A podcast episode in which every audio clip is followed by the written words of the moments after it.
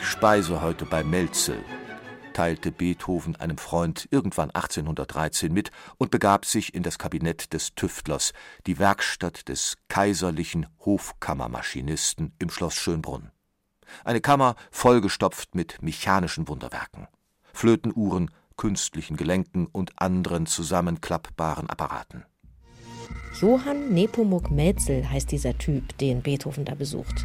Und der wäre heute wohl Erfinder und Multimillionär im Silicon Valley. Immerhin hat er sich zur Zeit Beethovens schon an sowas wie künstliche Intelligenz versucht. Er hat damals eine lebensgroße Puppe gebaut und die dann den Leuten verkauft als Schachautomat. Hallo und herzlich willkommen zu unserem Podcast Zoom Musikgeschichte und was sonst geschah. Ich bin Christine und heute erzählen wir euch die Geschichte von eben jenem Johann Nepomuk Metzel. Dieser Schachautomat, der war zwar nur fake, aber Metzel hat auch Dinge erfunden, die bis heute funktionieren. Zum Beispiel das Metronom. Und er saß mit dem Who is Who seiner Zeit am selben Tisch. Mehr dazu jetzt in unserer heutigen Podcast-Folge. Viel Spaß beim Hören.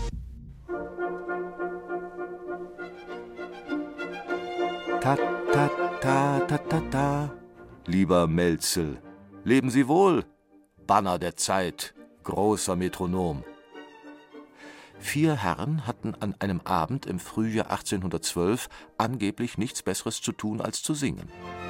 Ein Allegretto scherzando auf eine Melodie, die einem der Anwesenden in den Sinn gekommen war. Sie sollte später in eine Sinfonie eingehen. Da schien ein mechanisches Uhrwerk unerbittlich zu ticken und zu? Aber das interessierte niemanden, denn alles drehte sich um Melzel, Johann Nepomuk Melzel, kaiserlicher Hofkammermaschinist in Wien, ein geschäftstüchtiger wie ideenreicher Erfinder. Sie waren sehr neugierig, was der liebe Herr Melzel vorhatte mit seinen erstaunlichen Apparaten.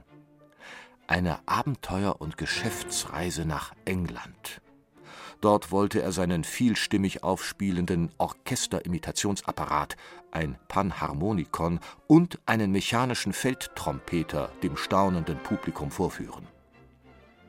Anton Schindler, ein verkrachter Jurist und Beethovens unbezahlter Privatsekretär, überlieferte über diesen Abend im Jahr 1812 Beethoven im vertraulichen Kreise gewöhnlich heiter, witzig, satirisch, aufgeknöpft, wie er es nannte, hat bei diesem Abschiedsmahle nachstehenden Kanon improvisiert, der sofort von den Teilnehmern abgesungen worden.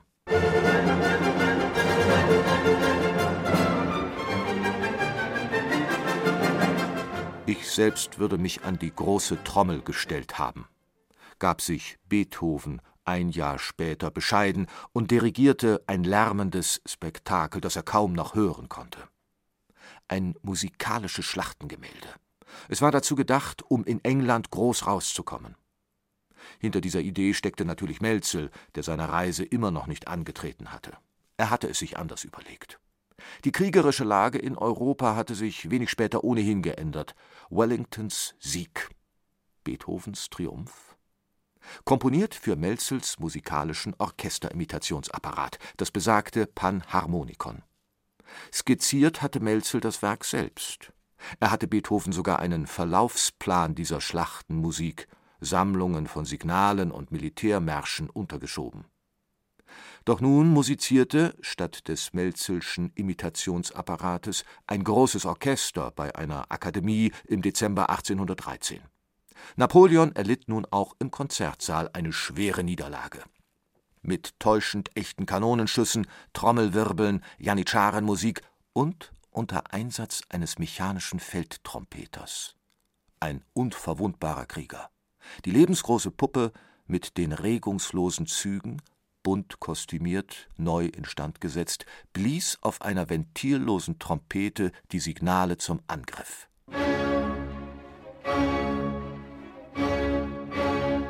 Melzels Triumph? Ich speise heute bei Melzel, teilte Beethoven einem Freund irgendwann 1813 mit und begab sich in das Kabinett des Tüftlers, die Werkstatt des kaiserlichen Hofkammermaschinisten im Schloss Schönbrunn. Eine Kammer vollgestopft mit mechanischen Wunderwerken, Flötenuhren, künstlichen Gelenken und anderen zusammenklappbaren Apparaten. Melzel war spätestens seit der Erfindung seines Panharmonikons eine europäische Berühmtheit. Er war einst als Klavierlehrer und Mechaniker aus Regensburg nach Wien gekommen.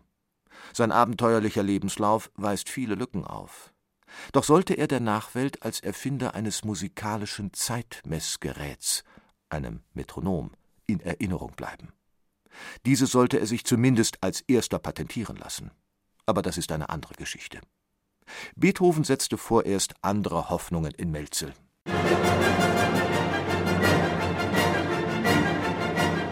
Jetzt beschäftigt er sich mit der Erfindung und Ausführung künstlicher menschlicher Beine und Füße, die durch vielfache Gelenke im Knie und am Unterfuß den natürlichen Beinen und Füßen so nahe kommen sollen, dass jeder, der ihre benötigt ist, sich derer mit Leichtigkeit ohne Stock und Krücke wird bedienen können wie ein Augenzeuge einige Jahre zuvor schon aus Wien vermeldet hatte.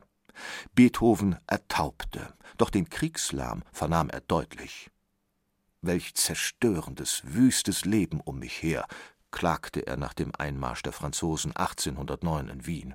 Nichts als Trommeln, Kanonen, Menschenelend aller Art.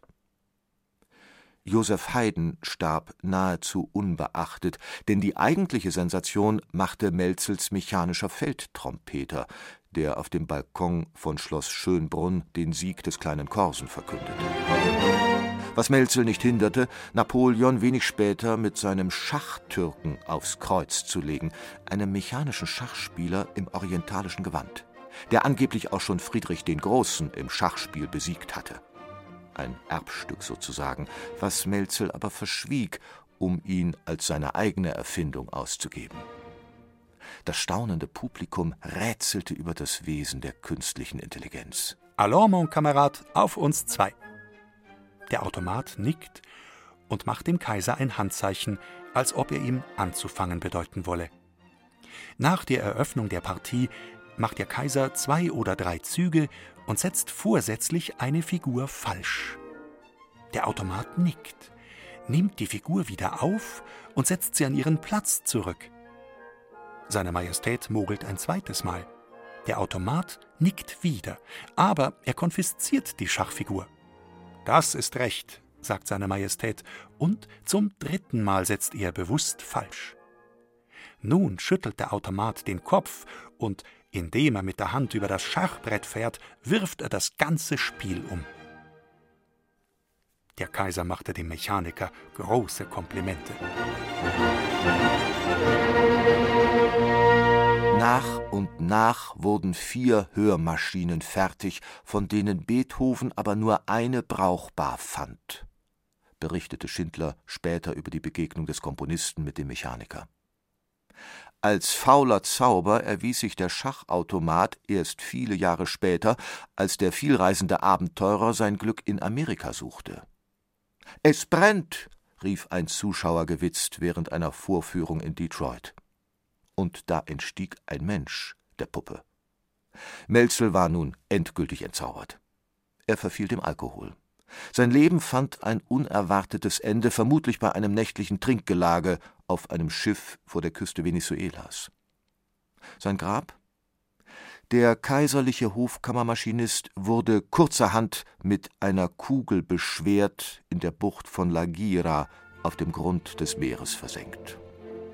Und auch das Original des Kanons auf den findigen Mechanicus blieb verschwunden vermutlich eine geniale Erfindung, ersonnen von einem nicht weniger fantasiebegabten Kopf, Anton Schindler, Beethovens unbezahltem Privatsekretär. Ta, ta, ta, ta, ta, ta. Lieber Melzel, leben Sie wohl, Banner der Zeit, großer Metronom.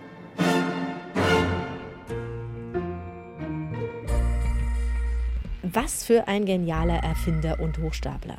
Und dann hat er auch noch Beethoven und Napoleon getroffen. Also wenn das mal nicht genug Stoff ist für ein Biopic oder gleich eine ganze Serie, dann weiß ich auch nicht. Also ein paar inspirierende Anregungen für alle Drehbuchautorinnen und Autoren in unserer heutigen Musikgeschichte zu Johann Nepomuk Metzel. Zoom, Musikgeschichte und was sonst geschah. Eine neue Folge gibt's jeden Samstag in der ARD Audiothek und ihr wisst's, überall, wo es Podcasts gibt. Und nächste Woche treffen wir dann auf den Dirigenten Arturo Toscanini. Der war ein so übler Choleriker, den hätte ich als Chef ganz sicher nicht haben wollen. Via, voce, voce.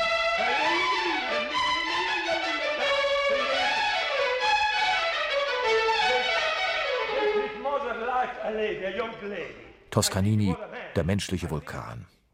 Als der Maestro in den 50er Jahren das NBC Orchestra leitete, bediente sich dessen Management eines Wettercodes, um die Launen des unberechenbaren Chefs telefonisch verschlüsselt weiterzugeben.